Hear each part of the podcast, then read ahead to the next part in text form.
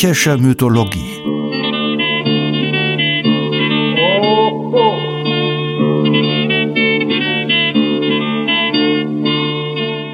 Helgas nützlicher Podcast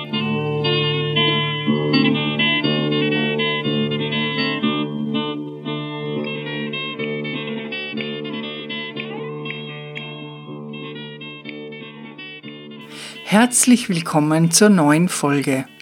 Wir setzen die Überlegungen zum geheimnisvollen Volk der Amazonen fort, ein Volk, das die Griechen als real annahmen, zumindest in grauer oder sehr grauer Vorzeit, das aber so nie existierte, zumindest gibt es darauf keine Hinweise. Wie die Historiker berichteten, bestand das Volk nur aus Frauen, die sich einmal im Jahr mit Männern zu Fortpflanzungszwecken trafen, wobei sie nur die neugeborenen Mädchen aufzogen, die Knaben schickten sie den Männern zurück. Wir haben gehört, dass in der Literatur mehrere Begegnungen geschildert wurden. In Troja erinnert sich König Priamos daran, wie er einst ruhm- und siegreich gegen die Amazonen angetreten ist. Herakles muss als eine der zwölf auferlegten Aufgaben den Gürtel der Amazonenkönigin Hippolyte erobern, was ihm auch nach einer brutalen Schlacht gelingt. Und der Athener-Held Theseus holt sich deren attraktive Schwester als Braut. Daraufhin ziehen die Amazonen erfolgreich aus Rache gegen Attika und können sogar in Athen auf dem Areopag, dem heiligen Felsen inmitten der Stadt gegenüber der Akropolis, ihr Feldlager aufschlagen. Nur mit größter Mühe gelingt es den Athenern, die Amazonen zurückzuwerfen. Diese beiden großen Schlachten unter den Führern Herakles und die zweite unter Theseus wurden immer wieder dargestellt, um daran zu erinnern, wie gefährdet die attische Demokratie ist und dass es sich lohnt, mit aller Kraft dafür zu kämpfen. Überhaupt waren ja die Amazonen im klassischen Griechenland besonders in Attika und Athen, ein äußerst beliebtes Motiv. Hübsche Amazonen beim Ausreiten, Amazonen auf der Jagd, Amazonen in voller Rüstung posierend, Amazonen, die sich auf den Kampf vorbereiten, Amazonen bei der Pferdedressur, Amazonen in prächtigen Streitwegen. Weitaus am häufigsten aber wurden Amazonen dargestellt als Kriegsgegnerinnen in wildem Kampfgetümmel oder auch im Zweikampf. Sie werden durchaus respektvoll gezeichnet, allerdings behalten die Griechen in Summe stets die Oberhand. Sie kämpfen gleich wie Männer, sie verhalten sich ehrenvoll, indem sie ihre gefallenen Kameradinnen bergen und wenn sie sterben, dann sterben sie schön und anmutig. Ihnen wird also das zuteil, was offensichtlich jeder griechische Kämpfer ersehnte, mutig in die Schlachten und dann noch in jugendlicher Schönheit von der Kehre entrafft werden, das verschafft ewigen Ruhm. Diese Amazonendarstellungen waren omnipräsent Sie wurden an Sakralbauten verewigt, wie auch an jederlei Gebrauchsgegenständen, sowie der männlichen als auch der weiblichen Sphäre. Spiegel, Keramik, Parfümfläschchen, Rüstung, Schilde, Vorrats- und Trinkgefäße aller Art, man konnte die Amazonen überall finden. Auffällig sind die unterschiedlichsten Bekleidungen. Kenntlich sind die Frauen immer an der weißen Haut, während die Männer braune oder jedenfalls eine dunklere Hautfarbe haben. Die Amazonen sind bekleidet wie griechische Kämpfer oder griechische Kämpfer, denen nur das Untergewand geblieben ist. Sie tragen den Linothorax, ein steifes Leinenhemd, Beinschienen, Schild und Helm. Und dann sehen sie manchmal aus wie brave Griechinnen, die zufällig einen Helm auf dem Kopf tragen. Einmal wird das Ähnliche betont und einmal das Fremde. Im 6. Jahrhundert fand die skytische Tracht Eingang in die Amazonendarstellung.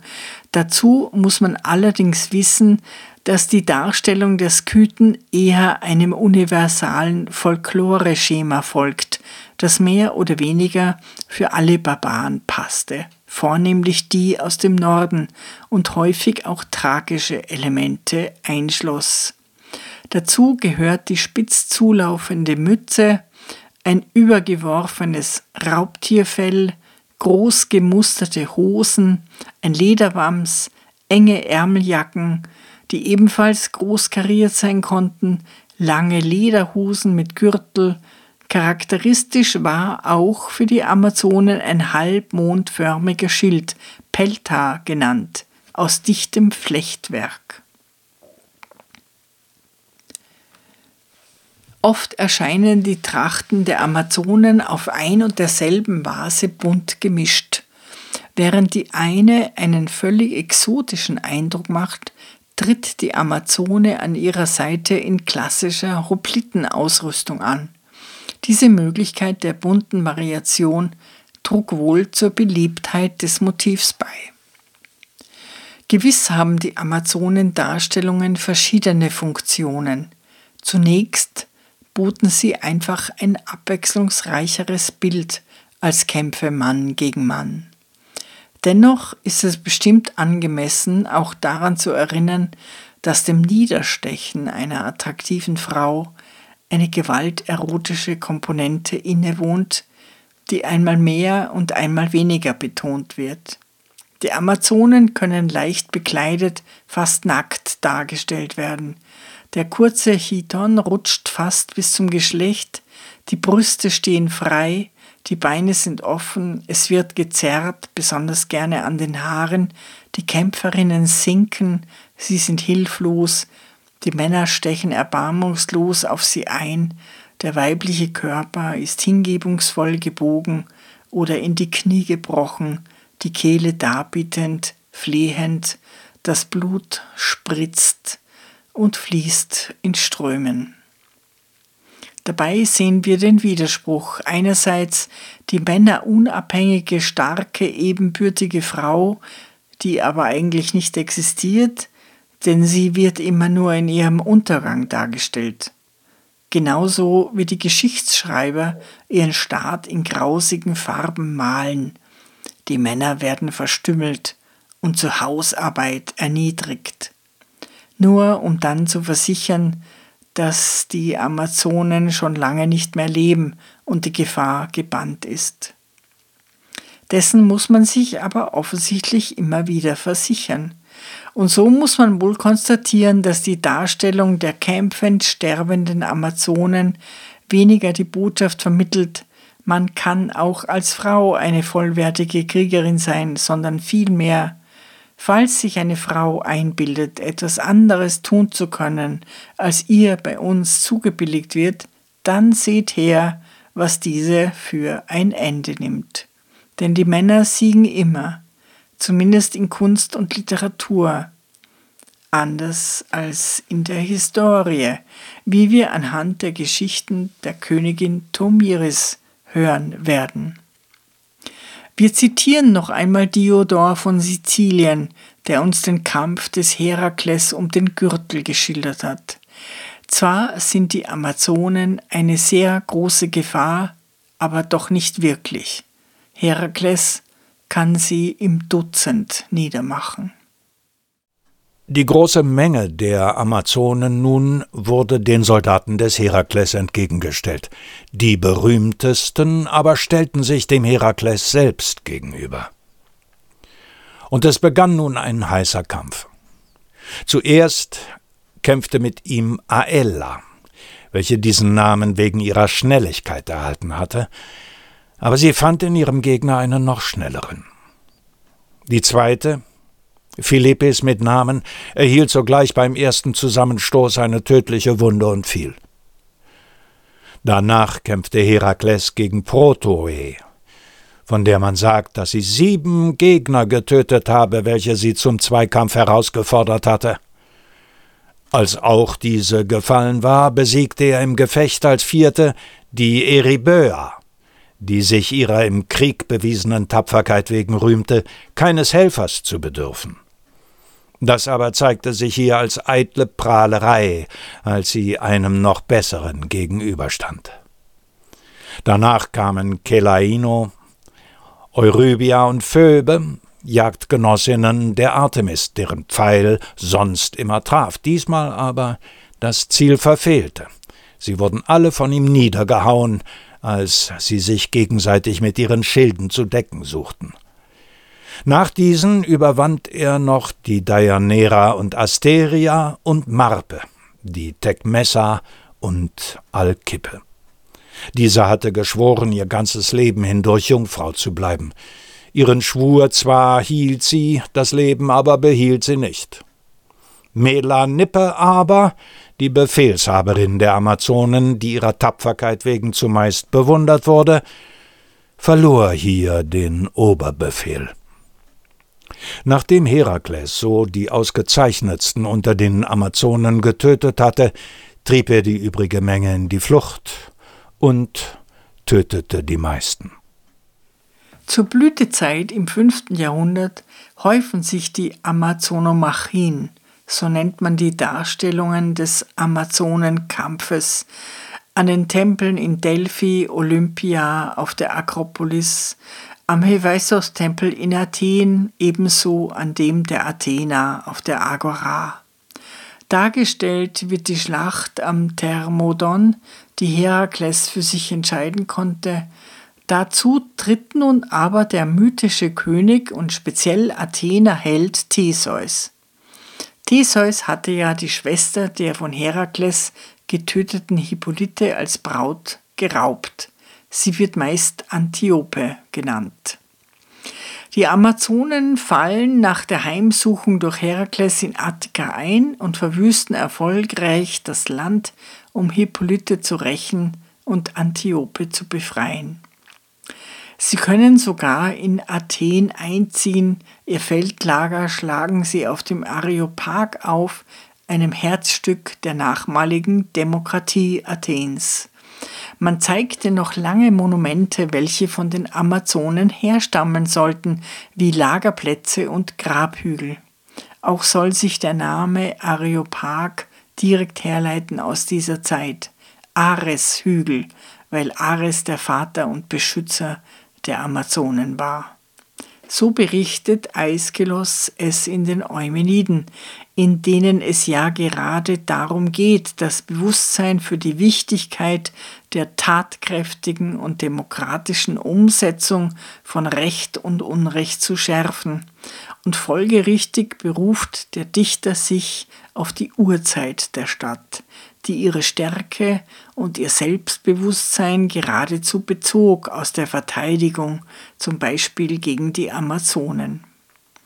So beschließt Aeschylus seinen etymologischen Exkurs zum Areopag, dem Felsen mitten in der Stadt, auf dem der älteste Rat seit mythischen Vorzeiten tagte, mit einem flammenden Appell, dem Rechtlosen zu wehren und das Gesetz zu ehren. Es spricht die Göttin Athene. Hört mein Gesetz nun, Männer, Volk von Attika, euch Bürgern von Athen, soll das gestitte Gericht. Der Amazonen Ort und Lager, als sie gegen Theseus wutentflammt zu Felde zogen, unserer neu gebauten Stadt der Hochgetürmten, gegentürmten ihre Burg und sie dem Ares weihten, dessen Namen nun der Berg Areopagos trägt. Hier soll das Volk dem Unrecht wehren auf ewig, durch Furcht vor dem Gesetz und schützend sich dem Recht ewig zur Seite stellen. Hören wir noch einmal Herodot, der schildert, dass die Amazonen tatsächlich knapp daran waren, Athen gänzlich einzunehmen und der ein Amazonäon erwähnt, das noch an damals erinnere. Zur Zeit, als Herakles mit diesen Dingen beschäftigt war, so wird erzählt, sammelten sich die Amazonen vom Fluss Thermodon, welche noch übrig geblieben waren, um gemeinsam gegen Griechenland zu ziehen und die Schmach zu rächen, die Herakles durch seinen Feldzug ihnen angetan hatte. Ihr größter Hass aber traf die Athener, weil Theseus, die Anführerin der Amazonen, die Antiope oder wie andere schreiben, Hippolyte, zur Sklavin gemacht hatte. Da auch die Skythen sich den Amazonen anschlossen, so kam eine ansehnliche Streitmacht zusammen, mit welcher die Anführerinnen der Amazonen den chimerischen Bosporus überschritten und durch Thrakien zogen. Zuletzt, als sie schon einen beträchtlichen Teil Europas heimgesucht hatten, kamen sie nach Attika und lagerten dort, wo jetzt das nach ihnen benannte Amazonaion ist. Theseus begann die Schlacht gegen die Amazonen, und da die größte Tapferkeit auf Seiten der Athener war, so siegten die Kämpfer des Theseus und töteten teils die Amazonen, teils verjagten sie sie. Die übrig gebliebenen Amazonen kehrten nicht in ihre Heimat zurück. Sie gingen mit den Skythen nach Skythien und siedelten sich unter ihnen an. Theseus hat aber Antiope nicht nur auf dem Schlachtfeld erobert, sondern auch in der Liebe. Seine Frau steht im Zwiespalt, ob sie loyal zu ihrem Schwestervolk stehen und ihren neuen Ehemann verraten soll oder ob sie entschlossen zu ihrem Ehemann hält. Sie löst den Konflikt auf die schnell gelernte patriarchale Art. Sie opfert sich, ist also eine würdige Griechin geworden. Die Schlachten gegen die Amazonen, sowohl die des Herakles am Thermodon als auch die des Theseus auf der Akropolis, reihen sich ein in die anderen moralisch konnotierten, der mannhaften Verteidigung des Vaterlands und der vaterländischen Demokratie dienenden mythischen Kämpfe. Der Kampf Zeus gegen die aufständischen Giganten die Niederschlagung der Zentauren, die das Gastrecht missbraucht und sich über die Frauen hergemacht hatten, der Zug gegen Troja, der kaum verschlüsselt den Kampf gegen die mächtigen Perser darstellte. Alle diese Kämpfe vermittelten die Botschaft, unsere Polis hat viele mächtige Feinde und wir müssen sie mit all unseren Mitteln schlagen. Am Parthenon auf der Akropolis finden sich die Schlachten gesammelt, außen als Bauschmuck auf den 94 umlaufenden Metopen. Der Gigantenkampf, die Eroberung Trojas, die Vernichtung der Zentauren und eine Amazonenschlacht. Die Kämpfe wiederholen sich. In der zwölf Meter hohen Statue der Athener Parthenos im Innern, für die der Bildhauer Phidias Massen von Elfenbein und eine Tonne Gold verarbeitet hat. Auf den Sandalen sieht man die Zentauren um ihr Leben kämpfen, Götter und Giganten befinden sich als Malerei auf der Innenseite des fast fünf Meter hohen Rundschilds und auf der Außenseite des Schilds sieht man die griechischen Helden auf der Akropolis. Gewellte Linien deuten das felsige Gelände an, gegen die Amazonen kämpfen, als Relief in Gold gearbeitet, wobei man wie bei Homer einzelne Kampfgruppen sieht. Besondere Tiefe erlangt diese Darstellung, da hier der reale Ort des Kunstwerks und der mythische Ort der Schlacht zusammenfallen. Das Zentrum der Athener Demokratie, die heilige Statue der Athener im Parthenon, steht an dem Platz, den die mutigen Griechen gegen die schrecklichen Amazonen verteidigt haben. Wir gehen nun noch auf zwei verwandte Frauenfiguren ein, Brünnhilde haben wir schon erwähnt, die dem nordischen Sagenkreis angehört mit seinen Wahlküren und die, wie wir gehört haben, keinen Mann akzeptieren wollte, der ihr nicht im Laufen Stein und Speer werfen überlegen war und die ihren königlichen Bräutigam in der Hochzeitsnacht an einen Nagel in der Wand hing, weil sie ihre Jungfernschaft nicht verlieren wollte. Aber jetzt soll es um Tomiris gehen, eine mehr oder weniger historische Königin der Massageten, und um Atalanta, eine mythische, stolze und mutige Jägerin. Zunächst also zu Tomiris, von der wir durch Herodot unterrichtet sind. Tomiris regierte am Aralsee ihr Volk, der Massageten, das waren iranische Reiter.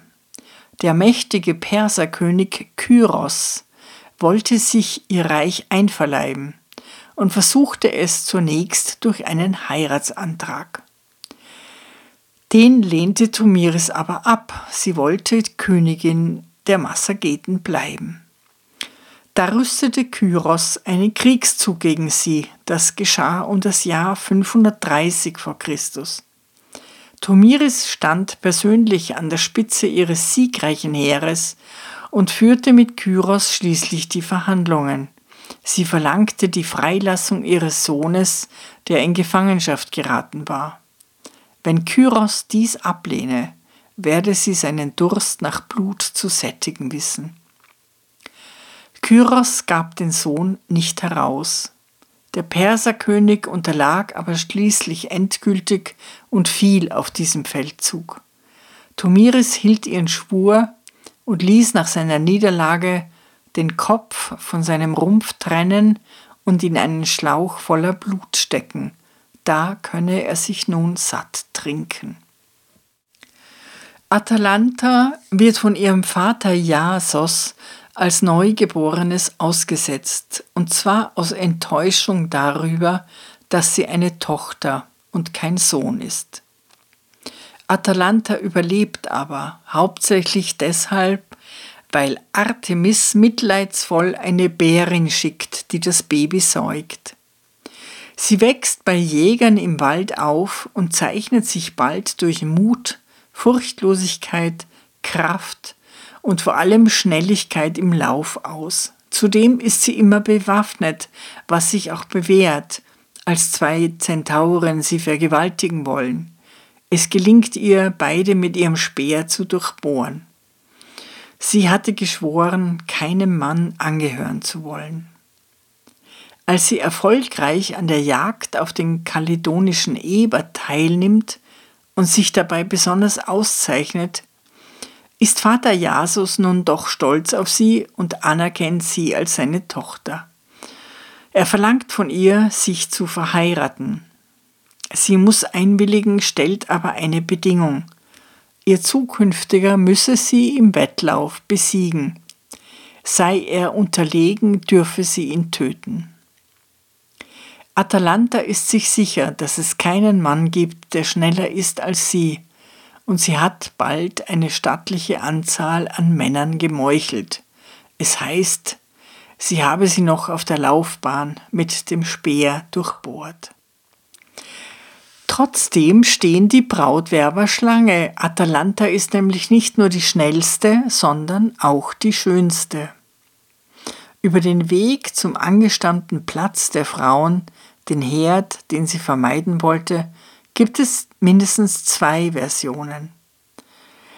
Meilanion, der Frauen ebenso sehr hasste wie Atalanta Männer, war bei ihrem Anblick von seinem Frauenhass geheilt.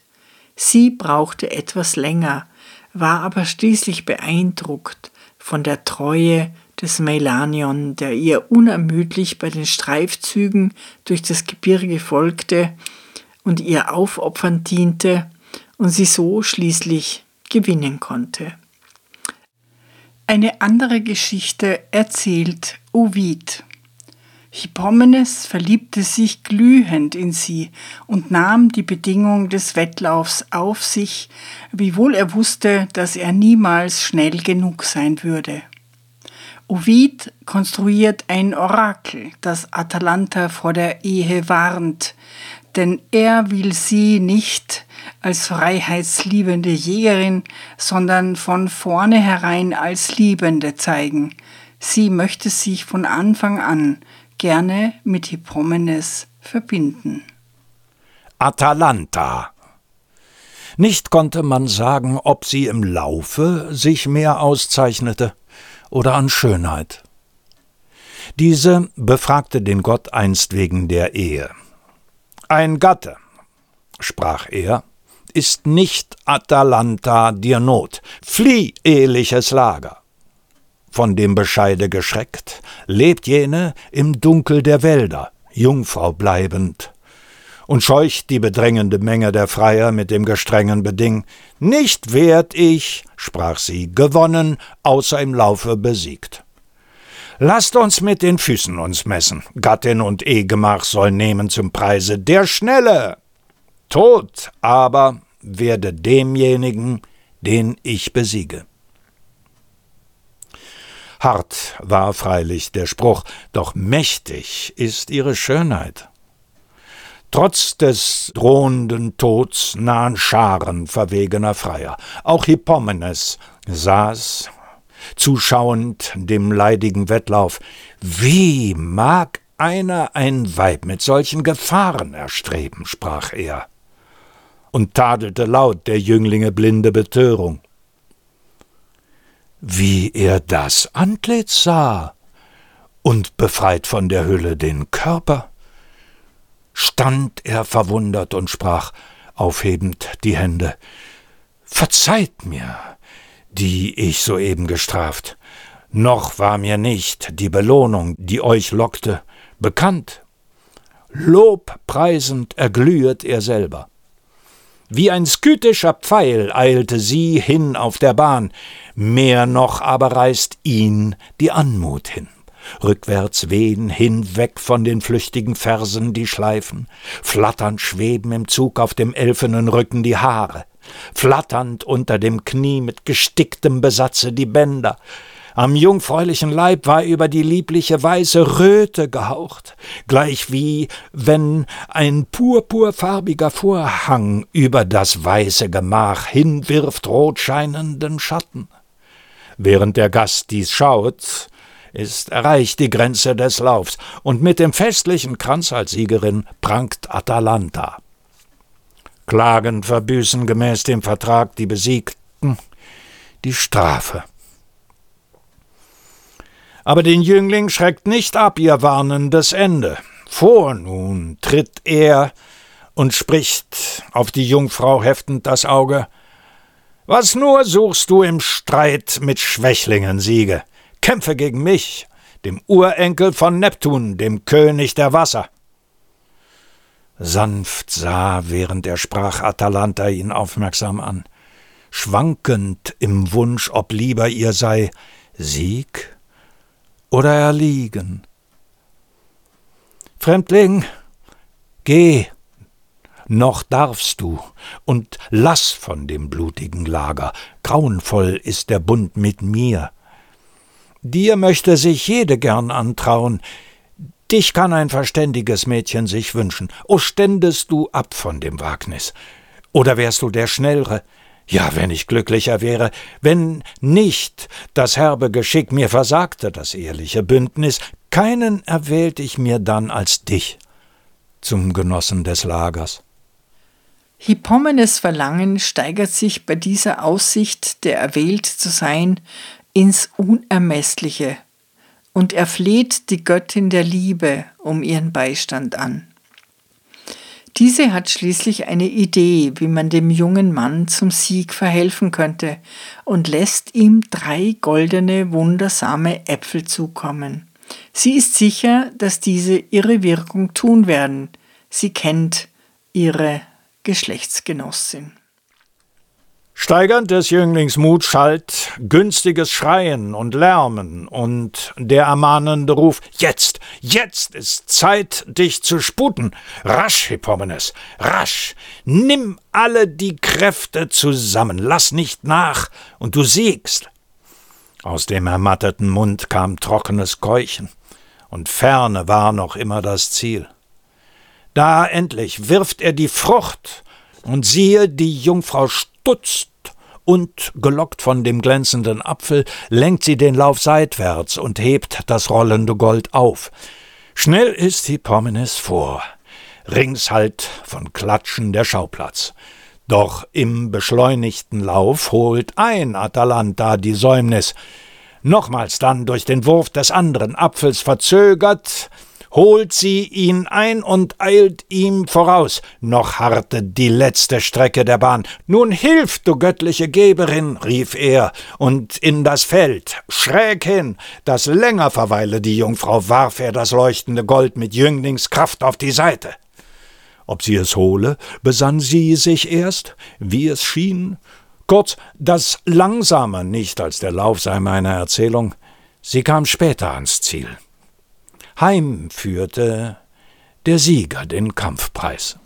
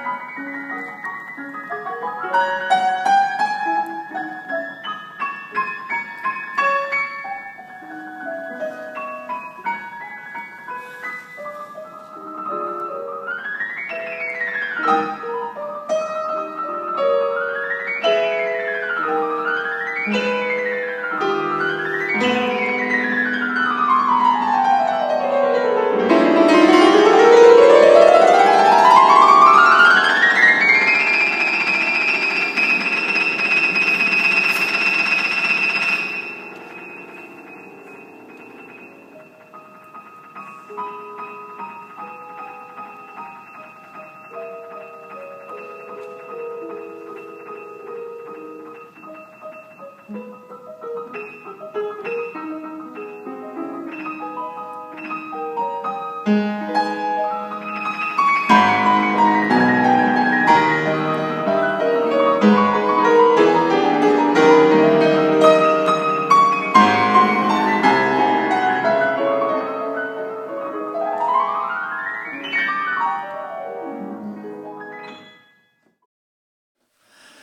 Bärchen von Turandot finden wir die gleichen Motive. Die ältesten Fassungen dieser persischen Erzählung lassen sich im 12. und 13. Jahrhundert nach Christus auffinden. Im 18. Jahrhundert gelangte der Stoff nach Europa, wo er von Carlo Gozzi komödienhaft verarbeitet wurde. Auch Schiller hat sich ihm zugewandt. Die bekannteste Bearbeitung aber gelang Giacomo Puccini mit seiner letzten Oper. Turandot misst sich nicht sportlich mit den Männern, sondern intellektuell. Sie stellt Rätsel. und können sie nicht erraten werden, finden die Männer den Tod. Übrigens wird auch in der persischen Fassung Turandot von ihrem Vater gedrängt, sich einen Mann zu wählen. Puccini konnte seine Oper nicht vollenden, aber offensichtlich nicht nur wegen seiner tödlichen Erkrankung. Es war ganz offensichtlich schwierig, die Erzählstränge konsequent zu Ende zu führen, und zwar sowohl psychologisch als auch musikalisch. Nach Lius Tod aus Liebe, nach Kalavs verzweifelter Sehnsucht im berühmten Nessun Dorma, ließ sich vielleicht einfach keine Steigerung für die eine große Liebe finden, die die geschlagenen Wunden vergessen macht. Atalanta hasste die Männer, weil ihr Vater sie ausgesetzt hatte, nur weil sie eine Frau war. Bei Puccini wird als Grund angeführt, dass der Schrei einer vergewaltigten Ahnen immer noch im Schloss gegenwärtig sei.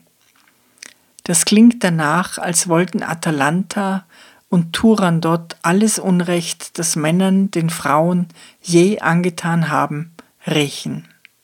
Atalanta durchbohrt die Männer, die es gewagt haben, sie zu begehren, so dass sie blutend auf der Laufstrecke liegen bleiben. Turandot lässt ihnen den Kopf abhauen und diesen vor dem Schlosstor aufpflanzen aber weder in dem einen noch in dem anderen Fall schreckt es die Männer ab, und am Ende steht der Sieg des Mannes. Das heißt, bei Puccini, wenn wir sein Scheitern um das Ende ernst nehmen, bleibt es offen.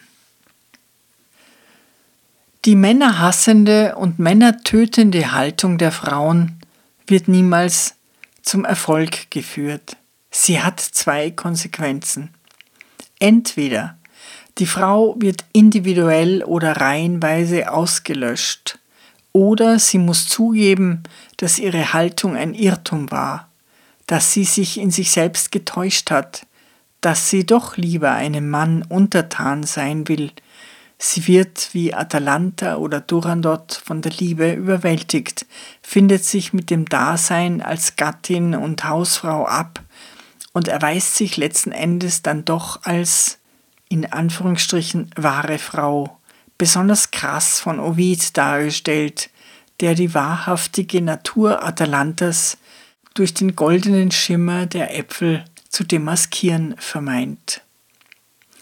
Trotzdem zeichnet sich beim Thema Amazonen ganz schwach die Kontur des Geschlechterkampfes ab. Zwar wird versucht, den Kampf zu verniedlichen, in dem die Kriegsrhetorik spielerisch eingesetzt wird. Die Frau wird dann zur Festung, die erobert werden muss, aber auch das scheint nicht zu genügen. In späteren Jahrhunderten wird der Geschlechterkampf noch eine gewaltige Rolle spielen und seinen Höhepunkt wohl um 1900 finden mit den Dramen Strindbergs, den Salomes, Lulus oder Turandots und da scheint es nicht mehr ausgemacht, dass der Mann siegt. Anscheinend haben die Frauen doch etwas in der Hinterhand, das sich durch Gewalt und Gesetz nicht eliminieren lässt, und sei es nur die Angst des Mannes vor seiner eigenen Courage, die Frauen zu unterdrücken. Zum Abschluss betrachten wir noch einen speziellen Amazonenkampf, bei dem der Mann tot auf der Strecke bleibt aber auch die Frau nicht überlebt, nämlich den zwischen der berühmtesten Amazone Penthesilea und ihrem angebeteten Achill bei Kleist. Der Stoff geht zurück auf das verloren gegangene Epos Äthiopis des Dichters Arktinor, der vielleicht eine Generation nach Homer arbeitete. Das Werk ist uns nur durch spätere Kommentare und Angaben zum Inhalt überliefert. In der Äthiopis wird beschrieben, wie der strahlende Achill die starke und kampferprobte Penthesilea, Königin der Amazonen, tötete. Die Amazonen hatten sich solidarisch mit dem überfallenen Troja gezeigt und sich gegen die Griechen in die Schlacht geworfen. Und dabei kommt es zu dem Zweikampf, in dem natürlich der Mann die Oberhand behält. Achill verliebt sich dabei in die bereits sterbende Amazone und muss dafür Spott ertragen.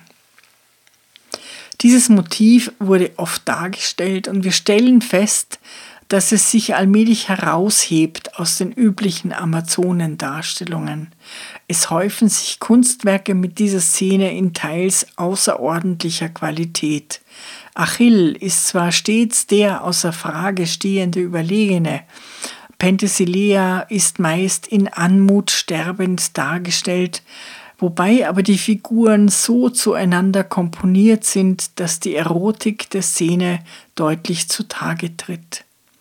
In hellenistischer Zeit gibt es dann aber auch Skulpturen und Bilder, die psychologisch ausgefeilt sind und die die Interpretation zulassen, dass der mordende Achill erkennt, dass er im Begriff ist, sein Lebensglück zu zerstören. Oscar Wilde erhob die Tatsache, dass wir immer genau das töten, was wir lieben, zu einer Art psychologischem Naturgesetz und stellt das ausführlich dar in seiner berühmten Ballade vom Zuchthaus zu Reading, die an die hundert Strophen umfasst und gewissermaßen die Quintessenz seines Lebens darstellt, das so bizarr und schrecklich geendet hat. Wilde schrieb dieses Gedicht einige Monate nach seiner Entlassung aus dem Zuchthaus. Er war zu zwei qualvollen Jahren mit schwerer Zwangsarbeit verurteilt worden, die er nur knapp überlebte. Er hatte zu hoch gepokert und gegen jemanden geklagt, der ihn einen Sodomiten, also eigentlich im Sprachgebrauch Homosexuellen, genannt hatte. Nach den Aussagen mehrerer Stricher wurde er selber zum Angeklagten und all seine Beziehungen und glanzvollen literarischen und gesellschaftlichen Erfolge erwiesen sich als nutzlos. Die Zuchthausballade war sein letztes Werk. Er schrieb sonst nichts mehr nach seiner Entlassung. Kein eleganter Aphorismus kam ihm mehr aus der Feder.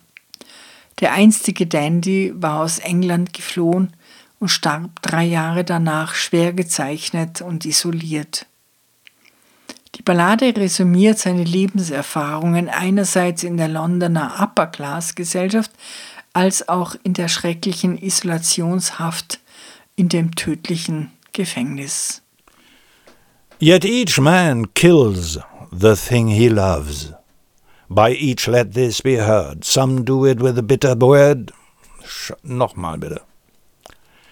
Yet each man kills the thing he loves. By each let this be heard. Some do it with a bitter look, some with a flattering word. The coward does it with a kiss, the brave man with a sword. Some kill their love when they are young, and some when they are old. Some strangle with the hands of lust, some with the hands of gold. The kindest use a knife, because the dead so soon grow cold. Some love too little, some too long. Some sell and others buy. Some do the deed with many tears, and some without a sigh.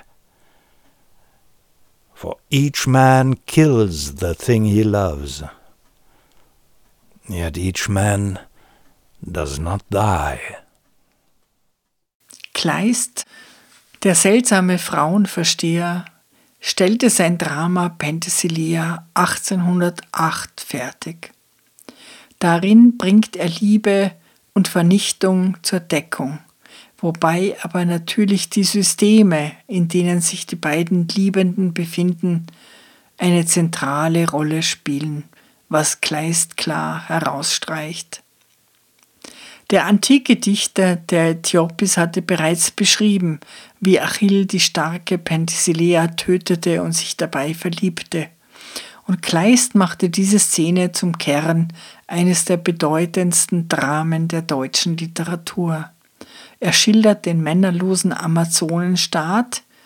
Der Kriegsgott wählt ein Volk, das die Amazonen bekriegen und besiegen, und jeder Kriegerin wird dabei ein Opfer zufällig zugeteilt. Die Männer werden nach dem Zeugungsakt entlassen, die geborenen Knaben getötet und die Mädchen zu Kriegerinnen erzogen.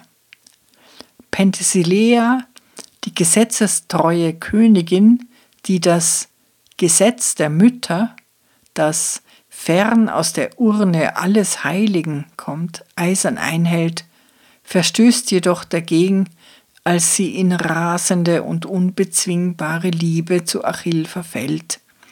Sie lässt sich ihren Kampfgegner nicht zufällig zuteilen, sondern rast gegen Achill. Immer wieder will sie ihn besiegen und schließlich, als er sich in erwiderter Liebe waffenlos naht, zerfleischt sie ihn mit ihrem Speer, ihrem Mund und ihren Hunden, ihrer Sinne nicht mächtig.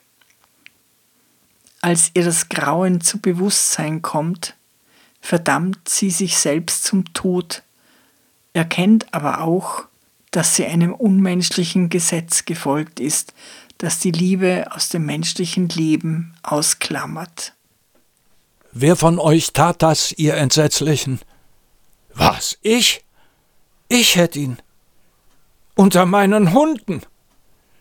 Mit diesen kleinen Händen hätte ich ihn, und dieser Mund hier, den die Liebe schwellt, ach, zu ganz anderem Dienst gemacht als ihn, die hätten lustig stets einander helfend, Mund jetzt und Hand und Hand und wieder Mund. Wie kam es denn, dass er sich nicht gewehrt? Ich zerriss ihn. Oder war es anders? Küsst ich ihn tot? Nicht? Küsst ich nicht? Zerrissen, wirklich? Sprecht, so war es ein Versehen. Küsse, Bisse, das reimt sich, und wer recht von Herzen liebt, kann schon das eine für das andere greifen. Mit Kleist beschließen wir die Folge über die Kriegerinnen, die Amazonen und ihre tiefen Geheimnisse.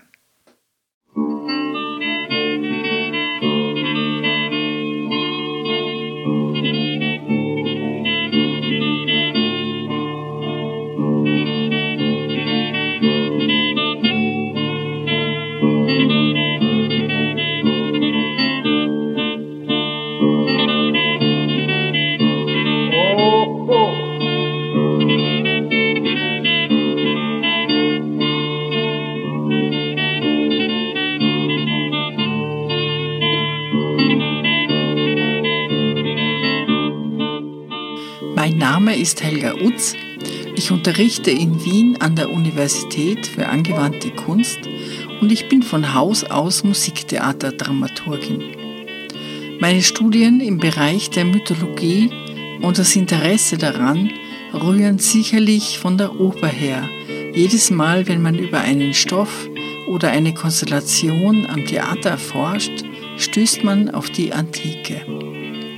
Deshalb möchte ich auch die griechische Mythologie nicht unbedingt isoliert betrachten, sondern immer wieder Beispiele bringen, die Gedanken oder Formen fortführen und mein Wunsch ist dazu beizutragen, dass man reicher wird, indem man lernt, Verbindungen herzustellen. Die Musik stammt von Kostas Bezos, geboren 1905 in einem kleinen Dorf in der Nähe von Korinth einem politischen Journalisten, Cartoonisten und begnadeten Musiker. Bezos starb 1943 unter der deutschen Besatzung an Tuberkulose.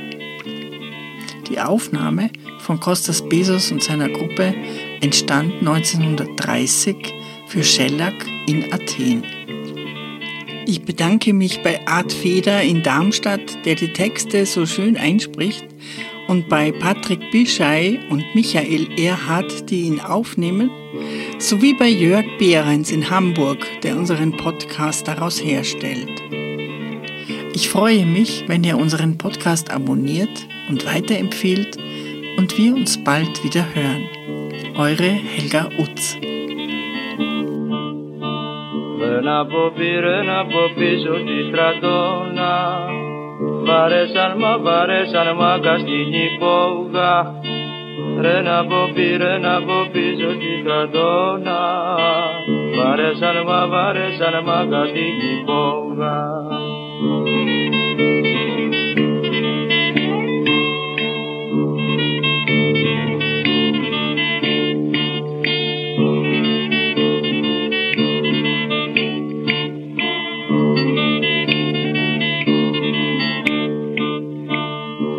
Ένας μπαμπαίνει ένας μπάτσος με το κουπιό. Και ρίχνει μου και ρίχνει μου σμούλα στο ρούχο. Μπαίνει ένας μπαμπαίνει ένας μπάτσος με το κουπιό. Και ρίχνει μου και ρίχνει μου σμούλα στο ρούχο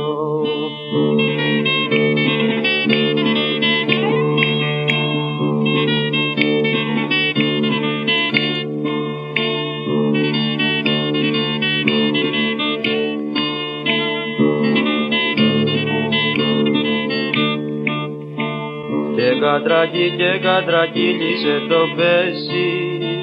Μαδρίνιωνα, μαδρίνιωνα αργύλε στη μέση. Και κατρακί και κατρακύλισε το πέσι. Μαδρίνιωνα, μαδρίνιωνα αργύλε στη μέση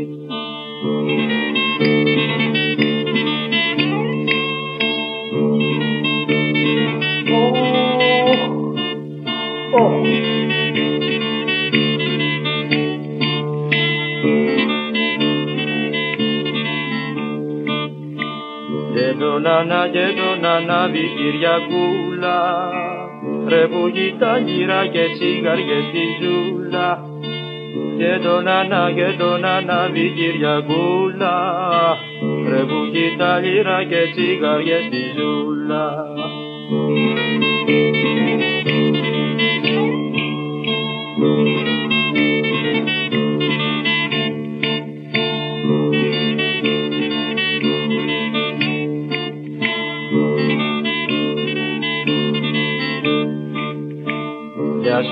γεια σου ρε μίτσο στραβοκάνι Πούσε μας του, πούσε μας του ρε αυτό του μάνι Γεια σου ρε μη, γεια σου ρε μίτσο στραβοκάνι Πούσε μας του ρε, πούσε μας του ρε αυτό του μάνι